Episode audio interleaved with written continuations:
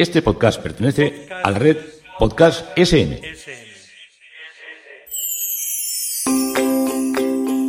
Ladrando en la nube. Un podcast para contar y soñar. ¿Quién dice que la vida es aburrida? Yo os voy a contar cada día mis historias a ver qué os parecen. Ladrando en la nube. ¿Qué tal amigos? Estáis escuchando Ladrando en la nube. Y yo soy Salvi Melguizo en Twitter, arroba bimbala blanca. Ya sabéis que si me queréis mandar un correíto o lo que sea, me mandáis un correo a ladrando en la nube arroba gmail.com y que pues cualquier cosa también estoy en las redes sociales. Bueno, eh, os cuento que, bueno, pasado lo de Nápoles y todo eso, pues hubo que hubo que pasar la cirugía del pobre mi perrito, Sito. Ya os conté que tenía un bulto un poco exagerado y que aunque al principio no parecía nada del otro mundo, justo en esa semana de Nápoles que hemos estado por ahí, eh, pues el bulto se puso más grande y además eh, pues dejó de tener pelo.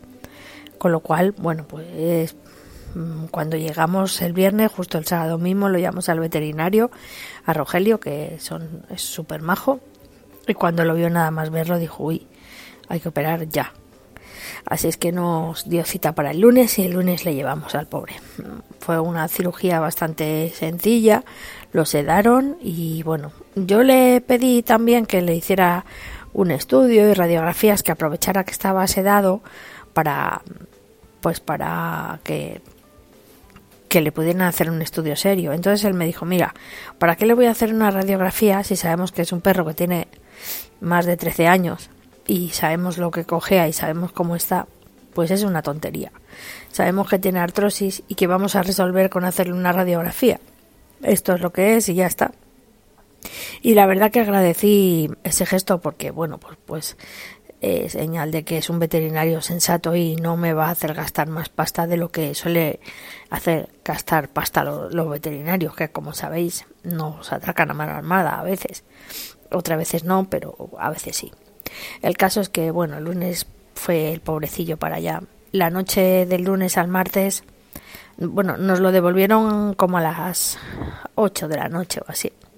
Y el pobre, pues bueno, venía así un poquillo débil y, y además como tiene esa dificultad de las patillas de atrás que no se sostiene muy bien, pues pues estaba hecho polvo. Le han hecho un pedazo de costurón ahí porque la base del bulto era bastante amplia. Entonces, ese era un poco el, el problema, no tanto amplia y profunda, así que parece que le han dado un bocado al pobre. Aparte que, claro, para hacer la cirugía lo, lo han afeitado y tienes una parte ahí de la espalda toda afeitada. Lo bueno que tiene es que lo tiene justo en la espalda, en una parte que no se, no se llega ni con la pata de atrás, porque las de atrás no las tienen muy fuertes, pero con la boca tampoco, o sea que no, no le hemos puesto ni siquiera collar isabelino, o sea que el, el, primer día no se podía mm, tumbar en ese lado y ese es el lado izquierdo. Entonces cuando intenta se tumba del lado derecho le cuesta mucho el, incorporarse porque la pata derecha es la que peor tiene. Con lo cual, bueno, yo creo que el miércoles ya decidió que valía la pena tumbarse nuevamente en el lado izquierdo, aunque tuviera los puntos.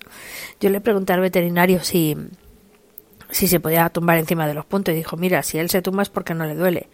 Así que, pues si quiere que se tumbe. Y también me ha dicho que no le diéramos nada. O sea que ni lavarle la herida ni nada, salvo que pasara algo raro, la viéramos inflamada o lo que sea, que, que lo dejáramos que cicatrizara solo.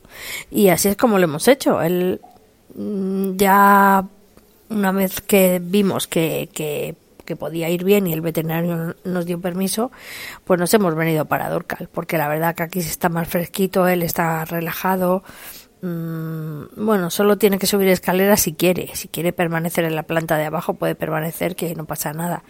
Pero la verdad que Madrid en esos días estaba la plena hora de ola de calor y era horroroso. Así que decidimos venirnos y, la verdad que aquí está bien. Está relajadito, la herida va muy bien y bueno, pues ahora le estamos dando el rimadil ese que es para las, la, los dolores también es un antiinflamatorio y para los dolores de huesos y parece que está bien, pero no, no está bien. O sea, la pata derecha es que se, se, desequilibra. Lo que tiene súper fuerte es, son las patas de adelante, el tío. Tiene unas patazas de adelante, vamos, que estás, vamos, fuerte, no lo siguiente. Y bueno, pues así aquí estamos. A la fresquita, bañito en la piscis, solecito, bueno, poco solecito, que a mí no me gusta estar tomando el sol, pero estoy contenta de que, de que el perro pues, pues esté bastante bien. Eh, es que tampoco me da mucho más tiempo hacer nada más, pero más pendiente los dos primeros días o tres primeros días pendiente de que no se mordiera o que no se atacara lo que sea, porque claro, el pobre pues estaba mm, no, hizo ninguna intención, pero igualmente me preocupaba. Y curiosamente mm, ahora que está así con lo de la, con la de la herida esta, lo que menos tiene ganas de morderse la pata esa que se suele abrir la herida de vez en cuando, así que bueno, pues desde ese punto de vista vale vale la pena. Eh, aquí en Durcal mm, bueno, estamos ya a finales de julio y ya empieza a venir toda la gente pues de, de otros sitios que o suele veranear aquí o tiene familia aquí o lo que sea y ya el pueblo está empezando a tomar una vida excesiva de ritmo trepidante. Están viniendo toda la gente de Madrid, de Barcelona, de los diferentes sitios donde todo el mundo trabaja habitualmente y bueno, pues hace un poco como yo. Así es que ya os iré contando. Mañana tengo una aventura que ya os contaré. De todas maneras, ayer me puse a hacer una pócima de estas que hago yo de los batidos, un batido de estos mezclando cosas y hice uno con limón que me sentó fatal y yo no sé si fue eso o qué, pero he cogido una gastroenteritis que también las comidas de aquí son más contundentes, ya sabéis que aquí todo tiene mucha sustancia. Ah, así que, bueno, estas son las tonterías que os cuento hoy. Si no he grabado más es porque ya os digo, lo único que podía contaros es cómo, cómo echaba un vistazo al perro para que no se atacara el hombre. Eh, por cierto, ¿os acordáis aquello que os conté de que se apagaban las luces en Isla Canela día sí, día no, y que creíamos que los narcotraficantes eh, pasaban eh, mandaban no sé qué señal a las luces y era el momento que aprovechaban para pasar los fardos o soltar los fardos y que las lanchas mm, los recogieran o bueno, no sé muy bien cómo es la técnica. Bueno, pues hoy han dado una noticia en la tele que precisamente en Huelva, que precisamente en la frontera de Ayamonte, aunque no dicen que es Isla Canela, pero vamos, blanco y en botella, pues han detenido a no sé cuántos y que transportaban 3.500 kilos de de hachís o cocaína o no sé cuántas cosas ahí. Digo bueno bueno ahí estarían dejándolos frente a mi casa y qué os parece qué horror bueno en fin habrá que enterarse cuando volvamos la próxima vez quién ha sido espero que no haya sido el de la espuma del mar o yo qué sé algún conocido, ¿no? Bueno, ya una vez quemaron un bar de uno, los del... Ay, ¿cómo se llamaban? Ah, no me acuerdo. Bueno, un, un bareto de estos de playa, de tomar copas, lo quemaron entero. No sé si fue un ajuste de cuentas o qué fue, pero lo quemaron. Porque ese sí que estaba claro que ahí había movidas, ¿no? Porque ahí se ve, el bar estaba vacío y, todos los que entraban eran perfil, voy a quemarte el bar.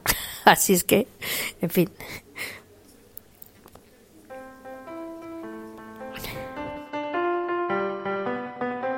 En fin, que las luces se apagaban y parece ser que hoy no, ayer por la noche no se apagaron. Ya sabéis que esto es Ladrando en la Nube. Yo soy Salvi Melguizo en Twitter, arroba Blanca. Adiós.